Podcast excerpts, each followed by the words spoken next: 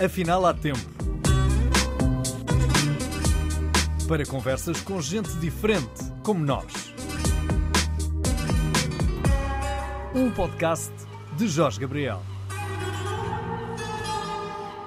Durante esta pandemia, passámos a ter outros hábitos na nossa vida. Por exemplo, usar uma máscara para nos protegermos e também para evitarmos que outros possam vir a ser contaminados com o famoso vírus. Mas o que acontecerá por detrás dessa máscara? Nós já não estávamos propriamente muito bem cotados como uh, europeus que tratássemos convenientemente da nossa saúde oral. Ora, tendo uma máscara para esconder o estado em que está a nossa boca e os nossos dentes, pergunto-te, João Espírito Santo, médico dentista, doutorado em Ciências da Saúde pela Universidade Católica, docente de Cirurgia Oral e Medicina Oral da Universidade de Fernando Pessoa, pergunto-te: estamos piores de saúde oral? Olá, Jorge. Obrigado pelo convite. Parabéns pelo teu projeto. Primeiro, queria-te agradecer, acima de tudo, a consideração e, a amizade ao longo destes longos anos. Eu acho que a medicina dentária perdeu ao ter sido crucificada a fechar e aos cuidados terem sido condicionados aos pacientes. Houve tratamentos que ficaram suspensos e o cuidado e os tratamentos, depois a retoma dos mesmos tratamentos, não só por uma questão clínica, houve consequências que fez com que o estado de saúde se agravasse, mas também por questões económicas. E houve pessoas que abandonaram tratamentos que tinham sido iniciados. Nesse sentido, é muito importante alertarmos todos de que devem retomar os tratamentos que deixaram suspensos e ter uma conversa franca com os seus médicos, mesmo se for apenas e só a condicionante económica. Na questão da saúde propriamente dita, tratamentos que ficaram suspensos, como no caso da ortodontia, o que vai haver é um efeito no atraso do tempo do tratamento. Na parte da cirurgia, em que houve pessoas que tinham cirurgias por fazer ou que já tinham sido feitas, a grande questão é tempo, é o tempo de cicatrização e depois o tempo da reabilitação de, desses espaços onde iam ser intervencionados através de cirurgia. Eu digo que de uma maneira muito simpática a todos, que acho que devem ter a capacidade de, muitas vezes, se autodiagnosticarem para podermos falar sobre os efeitos que têm. muitas vezes os efeitos de nós camuflarmos sobre a máscara o nosso sorriso, o nosso mau hálito, e esse é um grande problema da medicina dentária, faz com que nós vamos perdendo um pouco de amor próprio. E aqui o estado de saúde mental é preponderante nesse sentido quando nós pensamos na nossa saúde oral.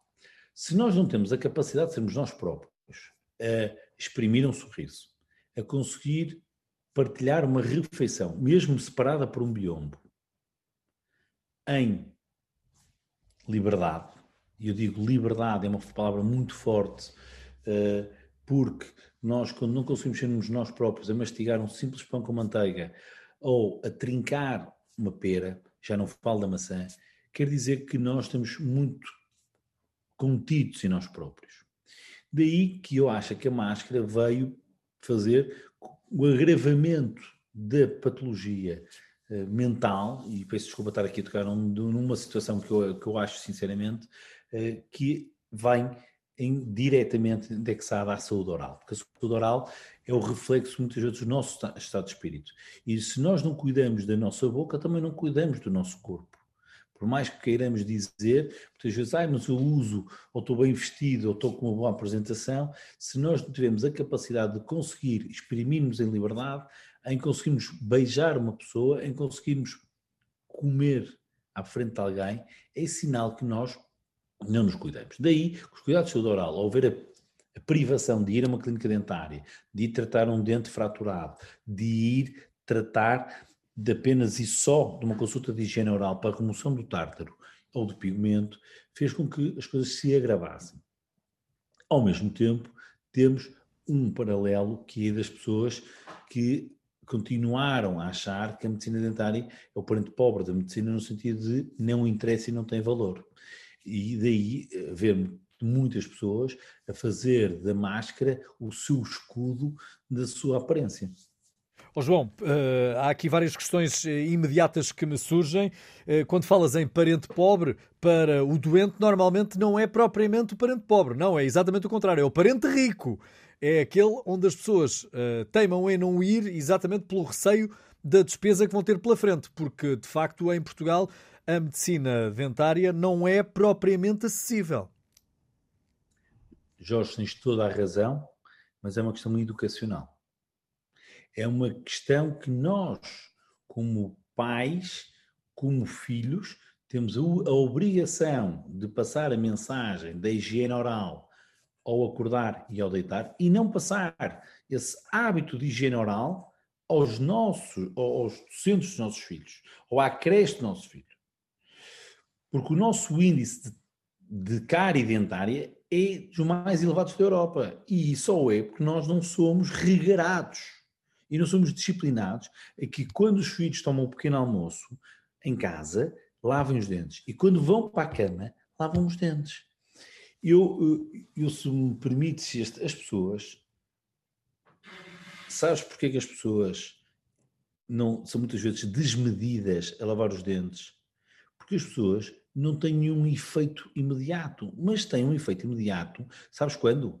Quando não limpam o rabo porque aí o rabo fica assado e as cuecas ficam sujas. Bom, mas é certo também que os hábitos alimentares, os hábitos alimentares também influenciam muito na saúde, também uh, condicionam muito a saúde oral, porque se já sabemos que uh, os portugueses não têm esse hábito, não têm esse hábito, se andam a comer muitas, muitos alimentos açucarados, provavelmente vão antecipar uh, aquilo que sucede na maior parte da nossa existência, não é? Oh Jorge, tudo depende daquilo que nós queremos. Isto é, tudo depende do que nós queremos. Se nós incutirmos aos pais que as dietas que eles têm que fazer são dietas de hidratos de carbono e de açúcar, e se os pais acharem, passa a publicidade, que os, que os cereais de chocolate é que são bons, ou que o leitinho com chocolate para adormecer, é uma questão educacional. E é aqui que eu me revolto, entre aspas, com quando dizem que o problema é a conta do médico dentista. Não é, porque em bom rigor, o médico dentista é das áreas da medicina com mais despesa versus aquilo que cobra. E eu vou dar o exemplo. O médico dentista fazer uma consulta precisa, além do equipamento, do licenciamento, de uma recepcionista, de uma assistente dentária e de, de material. E agora faço uma comparação, a, por exemplo, e só um médico de ortopedia apenas precisa de uma marquesa, de um consultório, mais nada e vai pedir exames do outro lado e as pessoas vão pagar os exames. Nós temos que dizer isto de uma forma em que as pessoas têm que mudar o seu paradigma. As pessoas gostaram de agora, no tempo de pandemia, de dizer que gostavam muito dos animais, porquê? Porque era uma forma de poderem sair à rua ou porque, eram, ou porque tinham alguém com quem compartilhar o seu mau humor, ou alguém com quem eles conseguiam interagir. Ou, nós temos que ser sérios no sentido de dizer, não, é um parente pobre, sim, ou a cultura e a política de saúde oral é que é possível, mediante aquilo que há de esforço do Serviço Nacional de Saúde, mas a parte, a base, a base do nosso comportamento passa numa questão educacional dos pais. Eu não posso permitir que os meus filhos comam chocolates todos os dias.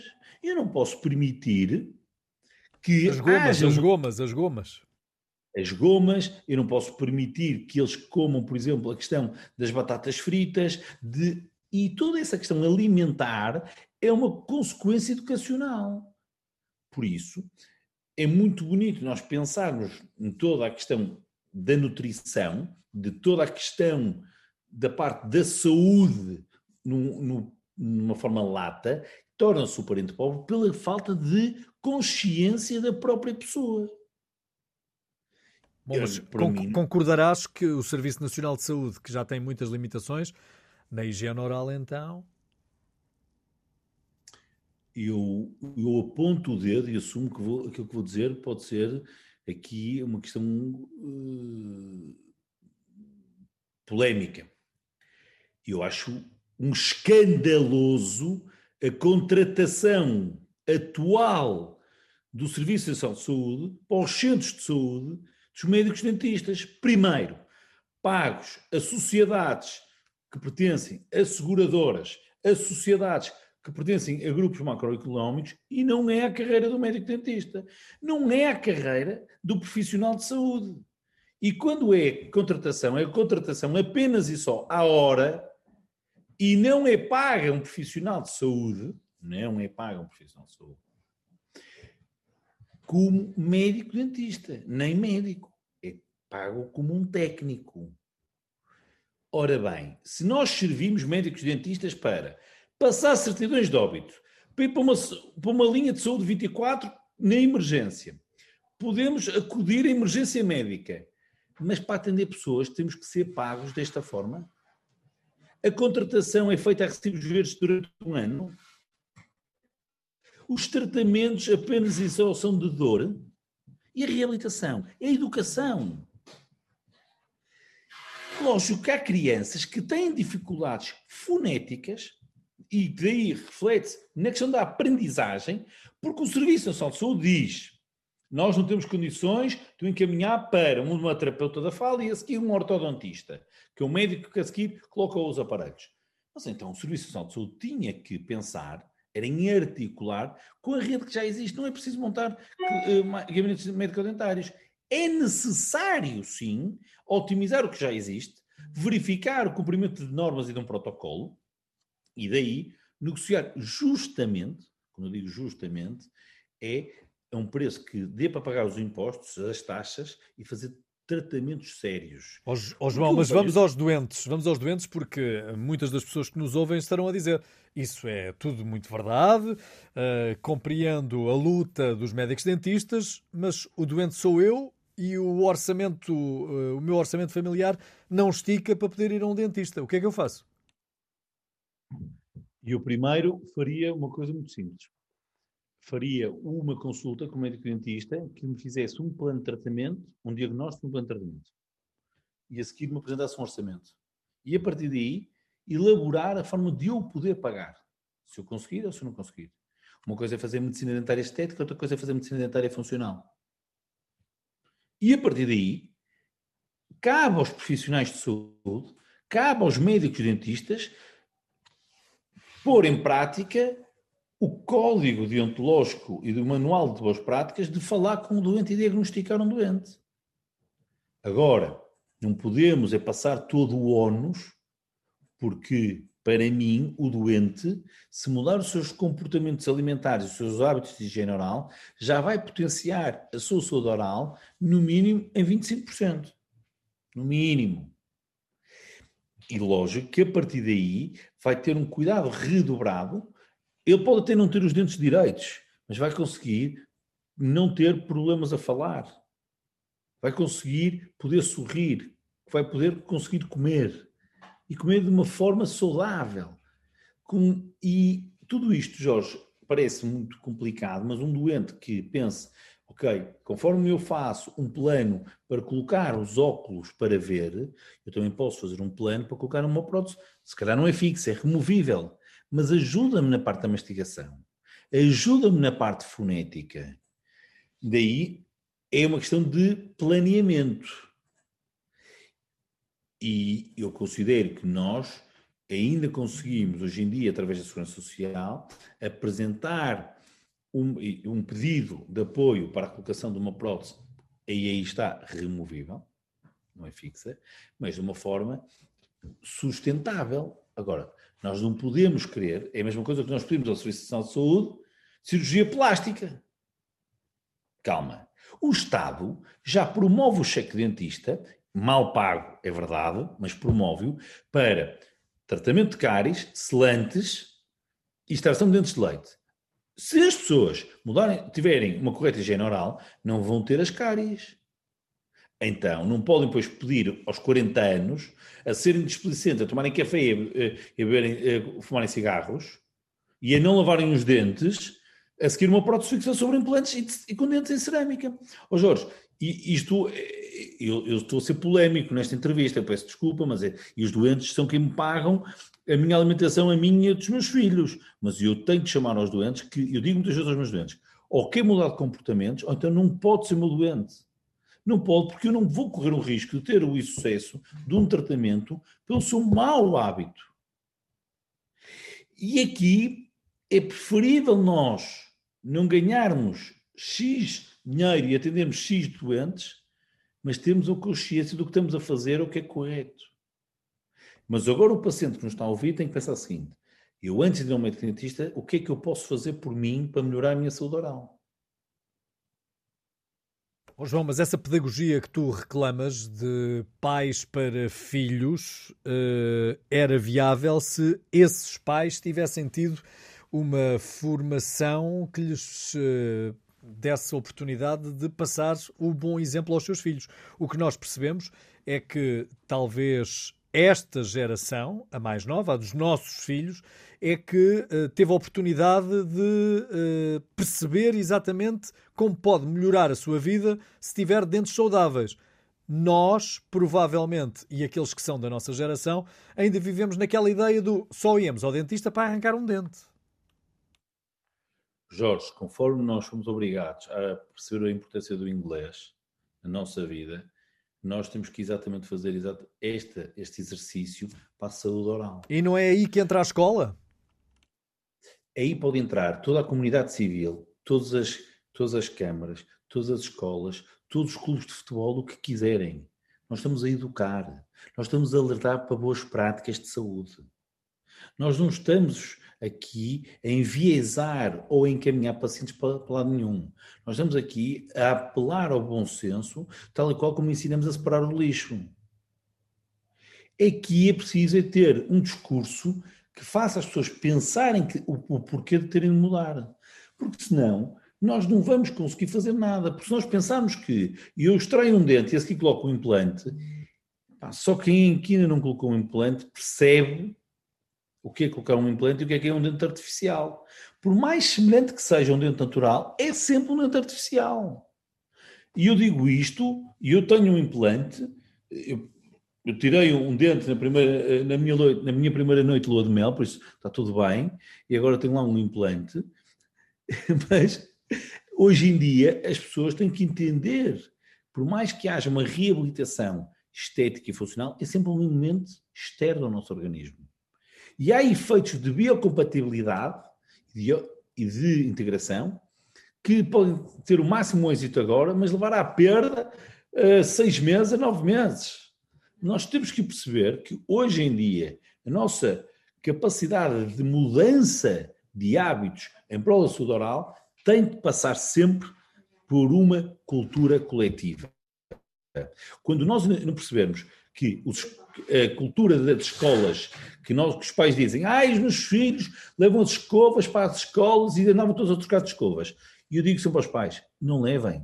Tenham a responsabilidade de quando se despedem deles para ir para a escola, fazerem o bafo de onça, que é e perceber se lavaram os dentes ou não. Assim quando lhes dão um beijo à noite. Este é um princípio educacional. Ó oh, João, mas como é que tu podes estar a pedir às crianças para lavarem os dentes quando eles não veem os pais a fazê-lo?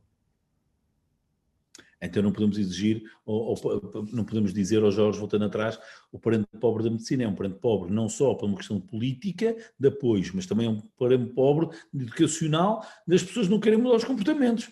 Epá, batatas. Bom, mas também sabemos que, e falaste nisso, que a separação do lixo foi das escolas para casa e não da casa para as escolas. E que foram os miúdos, foram os garotos, que acabaram por uh, educar, acabaram por, pelo exemplo, uh, alterar os hábitos dos pais. E volto a bater na mesma tecla. Não pode também a escola ser o aliado que permita que as crianças tenham finalmente um comportamento com a saúde oral que não têm tido até aqui? Eu acho que sim, até te digo que em que disciplina. Acho que, por exemplo, no, no estudo do meio, no, no, no primeiro ciclo, deve ser abordado e deve ser uma rotina, e eventualmente até das escolas, fazer um, o seu próprio check-up uh, às crianças e monitorizar as crianças de uma forma muito simples, Jorge. Bastava que todos em casa usássemos o revelador de placa que diz que nós pomos uma pinga, vemos onde é que os nossos filhos estão a escovar mal os dentes. Com esse revelador de placa, nós conseguiríamos demonstrar tudo, tudo mesmo, a quê? Aos nossos filhos. de que forma? Onde é que eles têm que escovar melhor? E nós, pais, percebíamos que se eles fizessem esse trabalho de casa, para quando fossem fazer esse exame de avaliação de saúde pública, então aí eles já tinham. Faz-me lembrar, sabes que história, Jorge? A dos piolhos. Se tem piolhos, vai para casa. Para mim era, tem mancha no dente, vai para casa. A ver se os pais aí não mudavam o comportamento. Porque aí dizem, não posso faltar ao trabalho. Não é? Isto é uma questão de, de, do valor que nós damos às questões. Olha, qual é a patologia mais recorrente uh, na experiência profissional que tu tens? São as cáries? Cárie dentária, sim, a cárie dentária. A cárie dentária leva, acaba por levar de uma pequena alteração de cor e cavidade até à perda do dente. E provocada, na maior parte dos casos, porque, uh, por hábitos alimentares, por uh, vícios. Há, há, hábitos que se complementam, que fazem uma verdadeira uh, mistura bombástica para levar à perda do dente. A cárie dentária pode passar não só por uma má técnica de, de, de higiene oral, em que nós fazemos com que fiquem ali depositado o resto alimentar e que depois vai se propagando, evoluindo até fazer a cárie, vai do descuido do ser humano que foi tendo uma pequena cavidade, alguma sensibilidade e depois se habituou e só quando fratura o dente incomoda é que vai tratar, e depois há quando temos apenas só um abscesso e depois há a extração do dente. Eu vou te dizer que na área das pessoas quando têm a questão de dentes naturais. Quando estamos a falar de pessoas já reabilitadas com implantes, a patologia mais recorrente do consultório é a perimplantite, são os doentes que nos chegam a nós para resolver problemas com implantes, que nos dizem, agora eu tenho muitas bactérias à volta do implante. E a minha primeira pergunta é, há quanto tempo não faz uma higienização à própria sobre os implantes? E muitos respondem nestes últimos uh, anos, ah, eu nunca fiz. E eu digo, pois, então há milagres. Quer dizer, se uma pessoa tem que fazer uma consulta mínima, anual, ao seu médico dentista higienista, também tem que fazer uma consulta mínima anual ao seu implantologista para verificar uma prótese. Porque eu pergunto, ninguém coloca uma prótese de anca e não vai ao ortodontista, ao ortopedista, perdão. Verdade. Olha, e falaste no, na ortodontia. Uh, a ortodontia é mesmo necessária ou é um luxo? É uma área mais virada para a estética? Porquê é que é importante uh, consultarmos um ortodontista? Primeiro, eu considero que a ortodontia é fundamental para a fonética dos pacientes, para a parte de equilíbrio neuromuscular e só por fim na parte estética. Vamos lá traduzir. Uh, o que é que faz um ortodontista? Um ortodontista, apenas, apenas e só, como eu costumo dizer, são as primadonas da medicina dentária. São os que, que são os pensadores. Porquê? Porque são médicos que têm que planear o movimento dos dentes. Tem que saber diagnosticar, saber o que tipo de aparelho vamos colocar, que movimentos vamos fazer para posicionar os dentes de uma forma estética a nível facial, quando sorriem, funcional para mastigar e funcional para falar.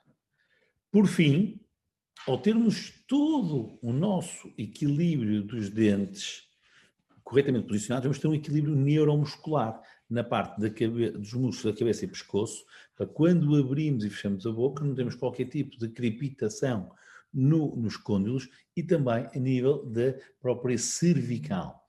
Nós hoje em dia temos uma postura muito, muito rigorosa com todos os nossos pacientes que são, uh, desempenham papéis de muita atenção, em que lhes apelamos a usarem uma goteira. Para quê? Para que quando comprimem o maxilar inferior contra o superior, eles consigam não desgastar os dentes e não, de alguma forma, criar problemas musculares. E esse tratamento do bruxismo, por exemplo, é planeado. E nós aí vamos calculando essas mesmas intervenções. Por isso, o ortodontista é das pessoas que deve trabalhar a par, quer com a odontopediatria, quer com as pessoas que fazem a parte de, dos tratamentos das crianças e das grávidas, mas também com o médico dentista generalista para acompanhar a reabilitação do paciente numa fase já adulta. Contudo, eu tenho pena e, e, que muitos pacientes não ouçam o médico dentista à primeira e que primeiro até prefiram colocar os implantes e só depois queiram fazer a ortodontia. Porque primeiro eles só querem preencher a falha de um dente, mas depois percebem que se tivessem os dentes alinhados e corretamente posicionados, então até se iam conseguir mastigar melhor, iam deixar de ter trincar a língua, iam até poder ter um, uma expressão facial mais harmoniosa. E aí eu digo aos pacientes, porquê é que não me ouviu? E os pacientes dizem muitas vezes, porque eu só estava a pensar no imediato. Eu só queria preencher um espaço vazio. E é aqui que eu digo a importância do médico, do diagnóstico, do pensar global e de conseguir interagir as várias áreas em prol do paciente. Eh, deixa-me perguntar-te se estamos a mexer nos nossos maxilares e se, portanto, estamos uh, a condicionar, através da ortodontia, estamos a condicionar o modo como os nossos dentes abrem e fecham. Isso depois não tem uh, ligação, por exemplo, direta com o nosso pescoço, com a nossa zona cervical e já estou a descer e já estou a ir pelas costelas para aqui abaixo? Era aí que eu te dizia, Jorge, que era a parte neuromuscular, é a parte do equilíbrio do sistema estomatognático e da questão de deixar de haver tanta criptação no côndilo quando abrimos e fechamos a boca. Daí que a primeira consulta, quando é feita com o paciente e se faz uma ortopantomografia, uma teleradiografia e a seguir um TAC, deia, permita ao médico dentista fazer o planeamento de ele repor a posição dos dentes na sua correta posição para todas as funções que os dentes têm. Então, se eu estiver aflito dos meus ombros, isso pode ter alguma coisa a ver com o posicionamento dos meus dentes? Sim, como o zumbido dos ouvidos, como, por exemplo, muitas vezes a sinusite. A cavidade oroantral, por isso toda a nossa parte de cabeça, o contacto quer com os nossos seis maxilares, septos nasais, ouvidos, tem uma ligação direta. E daí muitas vezes nós temos a necessidade de explicar ao paciente estas questões de Olha, essa sinusite que tem, tem muitas vezes a ver com uma inflamação que tem, por exemplo, num processo apicado, um quisto que tem numa raiz de um palatina, por exemplo, de um maxilar superior, de um molar superior. E nós temos que lhe saber explicar. Quando nós temos, por exemplo, a questão de um zumbido, e nós temos que explicar o posicionamento dos dentes, o que é que vai melhorar, o que é que vai alterar, para percebermos se o zumbido que tem é do desequilíbrio dos cristais internos ou se é um zumbido que ele tem devidamente à criptação de uma ATM. Isto é preciso também perceber e falar uh, com o paciente para perceber em que, em que situações é que tem esse zumbido. Portanto, até diagnosticarmos, por exemplo, aquilo que dizias há pouco, bruxismo, esse ranger dos dentes, que sucede, na maior parte dos casos, durante a noite, uh, julgo não estar a dizer nenhum disparate, quando dormimos, isso pode estar também a influenciar, a influenciar a qualidade do nosso sono, certo? Certo. Para isso, nós já temos uma aplicação aqui na clínica que nos permite controlar o teu sono até dizemos se tu ressonas ou não. Como é que nós fazemos isso? Nós damos-te uma aplicação em que controlas o teu fluxo respiratório para perceber se estás a ressonar e para perceber como é que o teu palato, o teu céu da boca, numa parte que faz a vibração, de forma a perceber se vais ressonar ou não. Contudo, Jorge, essa monitorização dos movimentos de descanso, quer seja o ressonar, quer seja o do bruxismo, é uma coisa muito simples de ser feita. Porquê? Porque nós temos cada vez mais o cuidado de explicar ao paciente que ele tem que entender que o seu corpo também vive quando está em descanso. Que às vezes é difícil, porque as pessoas dizem: Não, não, eu sei muito bem como é que durmo, eu sei que não ranjo os dentes.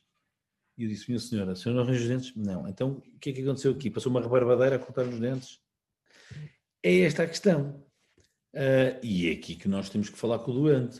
Uh, e é isso que eu estou a dizer. Deixa-me perguntar-te Agora... deixa perguntar relativamente uh, à limpeza uh, dos dentes, não da escovagem normal, mas a higienização dos dentes. Há algumas pessoas que têm a ideia de que essa higienização vai desgastar os dentes, vai tornar os dentes mais fracos. Isto é verdade? Não.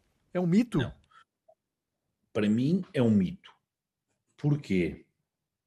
É muito importante dizer que a técnica de higiene oral que nós preconizamos é com o uso de um destartarizador para remover o tártaro, que a placa bacteriana é um estado sólido, é um jato que é para remover o pigmento, ok?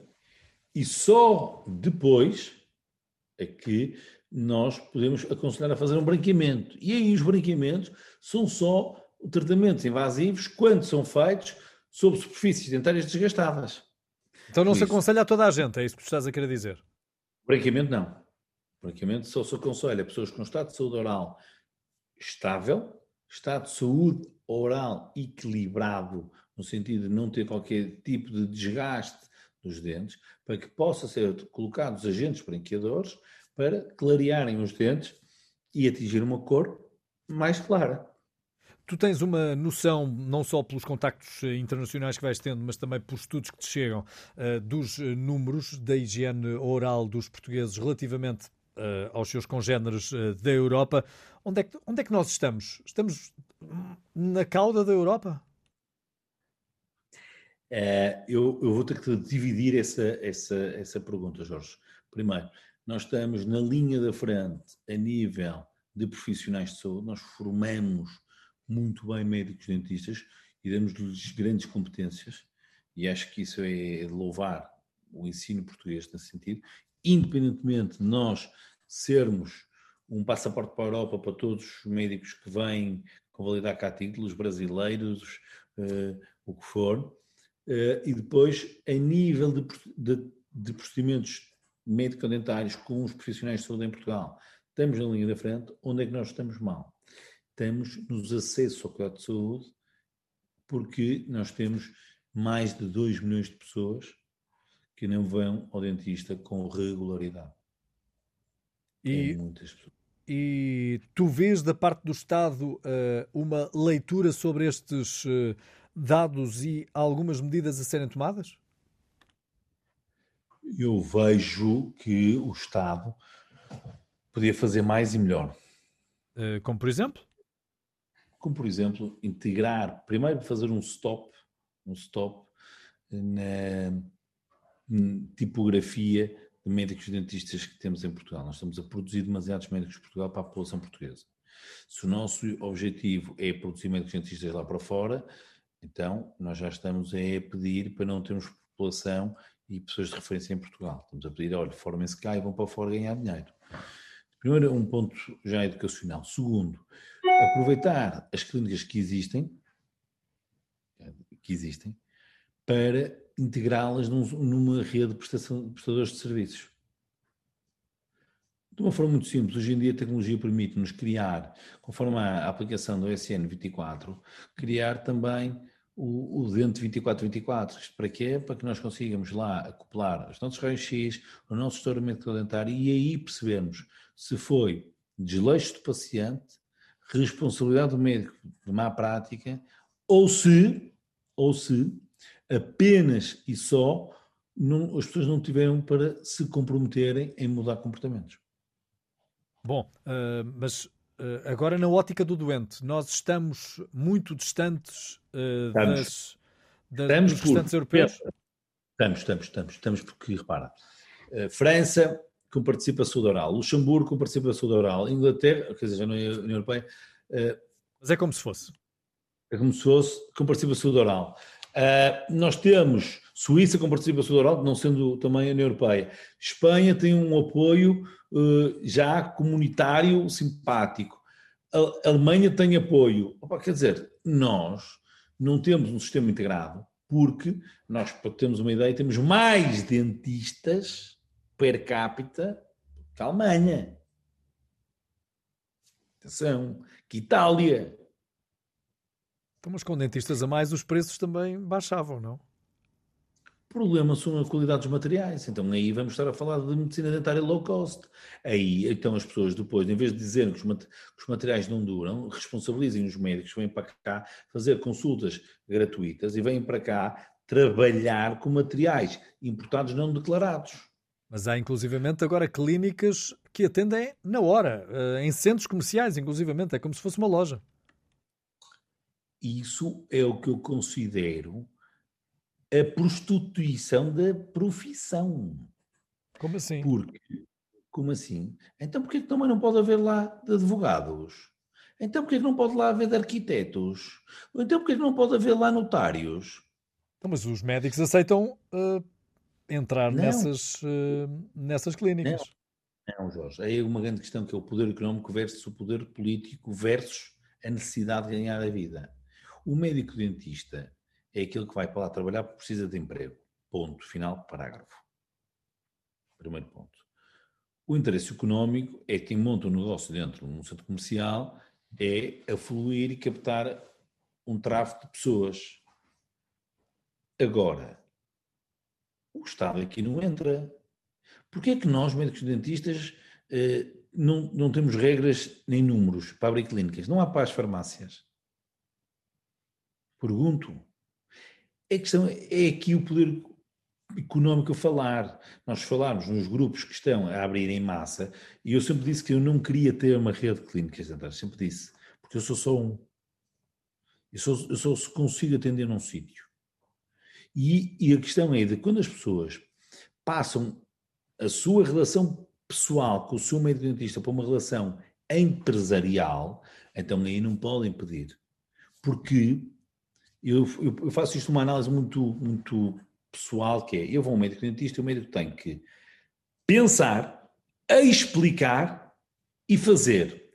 E eu vou a um advogado e um advogado diz obrigado, eu vou pensar e depois chamo para vir cá. Independentemente se é um homicídio, se é um atropelamento, se é o que for. Certo? A pessoa como está com dor, nós temos que reagir, pensar e fazer. A questão é que há números, e os números das, que há de afluência é que as pessoas vão iludidas por preço e não muitas vezes pela qualidade nem pela formação do profissional. Porque um profissional que tenha uma especialidade reconhecida pela Ordem dos Médicos Dentistas, que tenha feito um doutoramento, tem que ser melhor pago do que um médico dentista que se tenha formado em cursos de fim de semana. Ou que apenas só e só tenha a licenciatura. Com todo respeito a eles, porque eu acho que todas as pessoas têm o direito de começar. Não podemos é comparar o incomparável. Porque quando nós pensamos que já é possível fazer tratamentos médico-estéticos em centros comerciais, então está tudo bem.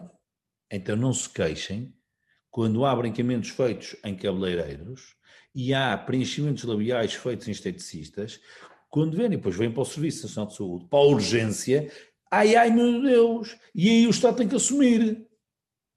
Por isso, ou nós somos sérios e agarramos no protocolo do IGAS, na Inspeção Geral de Atividades de Saúde, e cumprimos de A a Z todos por igual, ou não.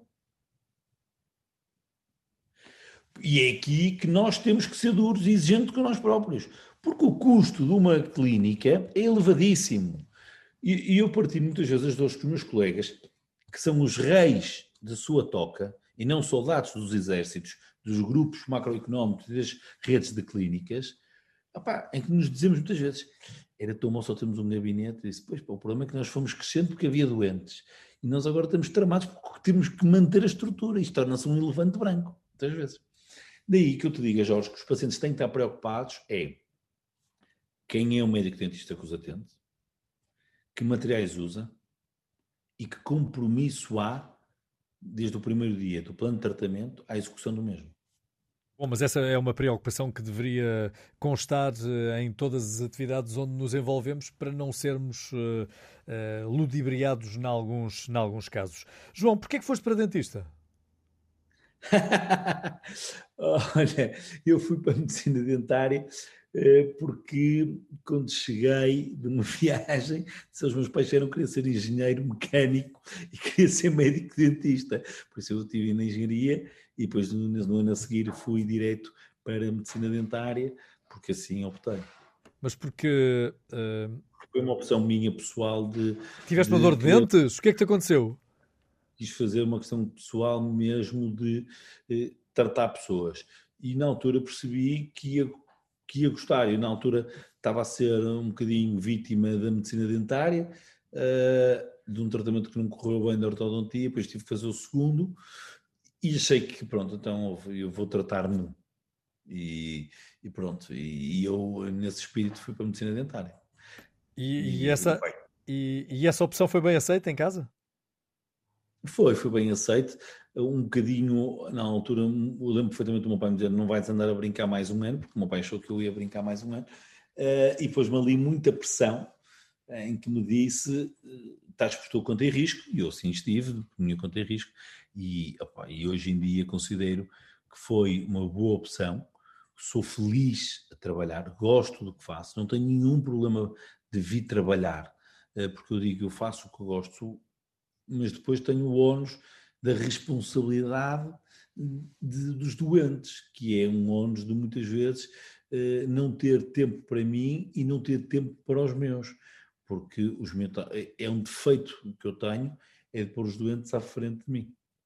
João, eh, como é que um homem ligado à ciência, eh, professor universitário, um homem que teve que basear os seus estudos em rigor científico, tem tanta proximidade a Deus e é tão religioso? Como é que essa conciliação se consegue?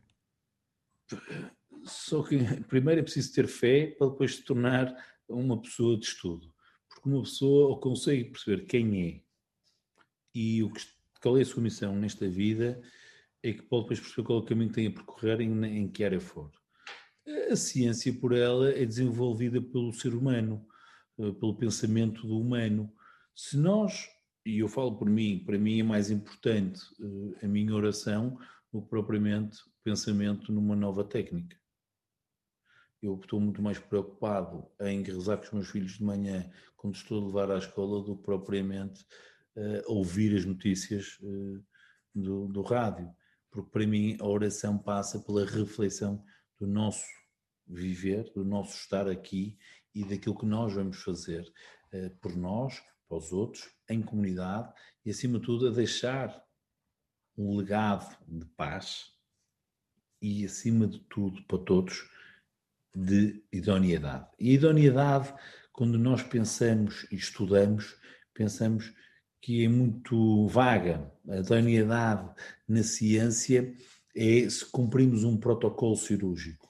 Para mim, o protocolo vertical das pessoas, da verdade, da, eh, acima de tudo, da consciência do que nós temos para fazer, é um ser superior a qualquer Bíblia cirúrgica. Os teus pares uh, compreendem essa tua espiritualidade ou sorriem quando tu dizes que vais, por exemplo, a pé a Fátima? São irónicos uh, sobre a minha espiritualidade, mas eu vivo bem com isso. Há quem diga mal, não é que eu seja bem educado. E eu vivo bem. Sabes qual é a vantagem de ter fé? É que eu sei viver bem sozinho, sei viver bem com os meus, sei viver em comunidade de pessoas que não percebem o que é ser cristão. E isso faz com que tudo à volta seja diferente. Só quem entende a mão divina é que percebe exatamente o que é que estamos cá a fazer. Essa tua ligação à religião uh, e hum, essa tua devoção permanente à religião eh, não te leva às vezes a prejudicar o teu negócio? Não tenho problemas com isso. Eu não, eu não quero ser eu, eu não quero ser o, o, médico dentista de todos os portugueses. E não quero ser o médico dentista mais rico de cemitério. Eu apenas e só quero ser um médico dentista com doentes para trabalhar, para atender, para dar comer aos meus filhos informados. Eu não quero, eu acho que eu não quero, não quero mesmo e digo isto de coração, eu não quero de todo abraçar o mundo. Eu quero apenas e só viver neste mundo.